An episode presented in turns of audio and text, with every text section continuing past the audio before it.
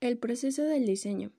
El proceso del diseño es tan versátil que lo podemos llevar a cabo de distintas maneras y llegar al mismo propósito, que es cumplir con las necesidades de una sociedad.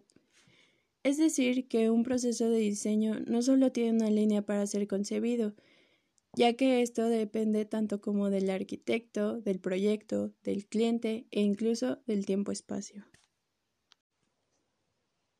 Con esto no significa que por tener distintas formas de desarrollarse no tenga una estructura, pues es un sistema en donde se toman decisiones para aplicar los recursos óptimos a fin de lograr un objetivo principal.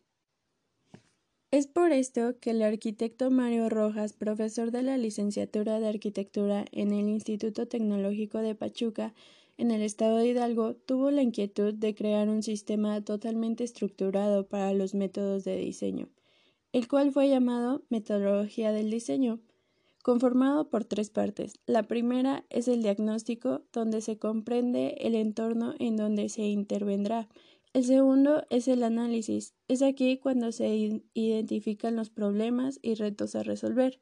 Por último está la síntesis, que como su nombre lo dice, se da una hipótesis de la solución.